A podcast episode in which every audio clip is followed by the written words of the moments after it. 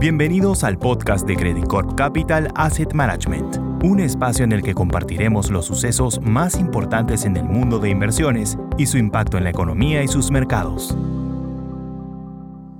Hola, soy Juan Camilo Rojas, vicepresidente de Soluciones de Portafolio en Asset Management. En esta ocasión queremos compartir con ustedes un comentario acerca de los hechos más relevantes en la macroeconomía y los mercados globales que se detallarán en nuestro reporte mensual.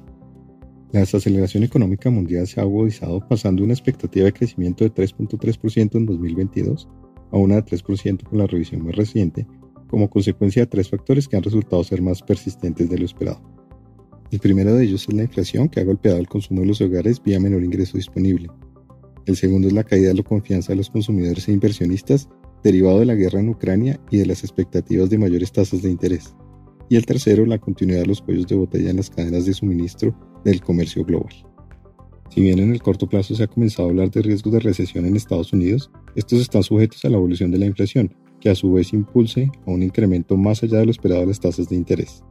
Por ahora, aún no parece haber señales de que esta expectativa pueda darse en lo inmediato, pues no se observa un deterioro significativo del balance de los hogares en medio de un mercado laboral fuerte. Sin embargo, sí parece probable un retroceso del sector manufacturero, el cual se enfrenta a presiones de menor demanda altos costos de producción y una mayor acumulación de inventarios en ciertos productos a la vez de una limitada producción por los cuellos de botella en el comercio global. Recientemente la mayor preocupación en términos de expectativas de crecimiento proviene de China, que después de más de seis semanas de cierres en buena parte de la economía como consecuencia del COVID, ha terminado por reflejar en sus indicadores líderes la posibilidad de un crecimiento bajo e incluso negativo para el segundo trimestre del 2022 lo que a su vez ha jugado en contra de los precios de los metales industriales como el cobre.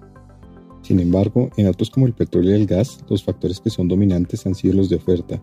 que continúan generando presión en la inflación a nivel global.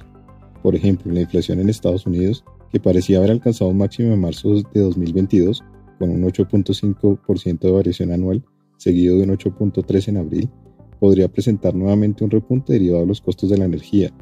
un repunte en los precios de la vivienda y un descenso gradual en los salarios. En este sentido, seguimos esperando una mayor actividad de los bancos centrales. La Fed en particular podría incrementar 100 puntos básicos su tasa de referencia en los próximos dos meses, a la vez que iniciaría con la reducción de su hoja de balance.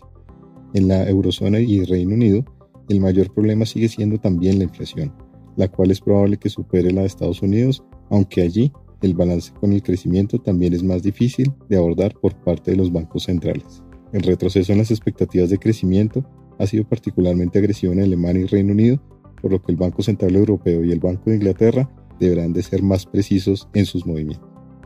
Pasando a los activos, en mayo los retornos fueron planos y esconden la gran volatilidad registrada en todas las clases de activos durante el mes. La renta variable global rindió un 0.1% mientras que la renta fija global lo hizo en un 0.2%. Sin embargo, en Estados Unidos el índice Standard Poor's estuvo a punto de entrar en lo que se conoce como un mercado bajista, caídas de más del 20% de sus máximos recientes, que logró evitar gracias a una fuerte recuperación de los activos de riesgo durante la última semana, luego de siete semanas consecutivas de caída.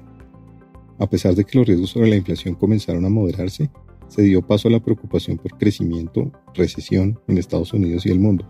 ahora que las condiciones financieras reflejan en gran medida el ajuste monetario que tienen planeado los bancos centrales. Esto queda en evidencia con el comportamiento de las tasas de interés de los bonos del Tesoro, que dejaron de subir. De hecho, la tasa de 10 años retrocedió 9 puntos básicos hacia 2.85 al cierre del mes, lo que generó la fuerte subida de los activos de riesgo de finales del mes de mayo. Así, Pese a una caída de la renta variable de Estados Unidos de menos 0.3% en el mes, destacaron por su buen desempeño mercados accionarios como la TAM, con una ganancia del 8.2% y Japón del 1.6% en dólares durante el mes.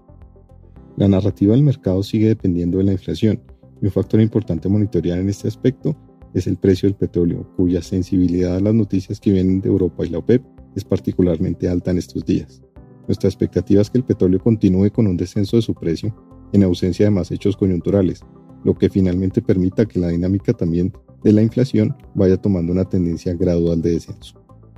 Dicho esto, el principal riesgo para los portafolios es un shock adicional en la inflación, por lo que en nuestro posicionamiento táctico hemos decidido reducir la exposición a spreads crediticios los más vulnerables ante eventos inflacionarios o temores de recesión, y mantener una ligera sobreponderación en renta variable, cuyas valorizaciones consideramos que ya recogen más que otros activos la probabilidad de recesión en la economía norteamericana. Muchas gracias por haber escuchado este podcast y los invitamos a revisar nuestro reporte mensual donde podrán encontrar más detalles e información. Muchas gracias y hasta la próxima. Credicorp Capital Asset Management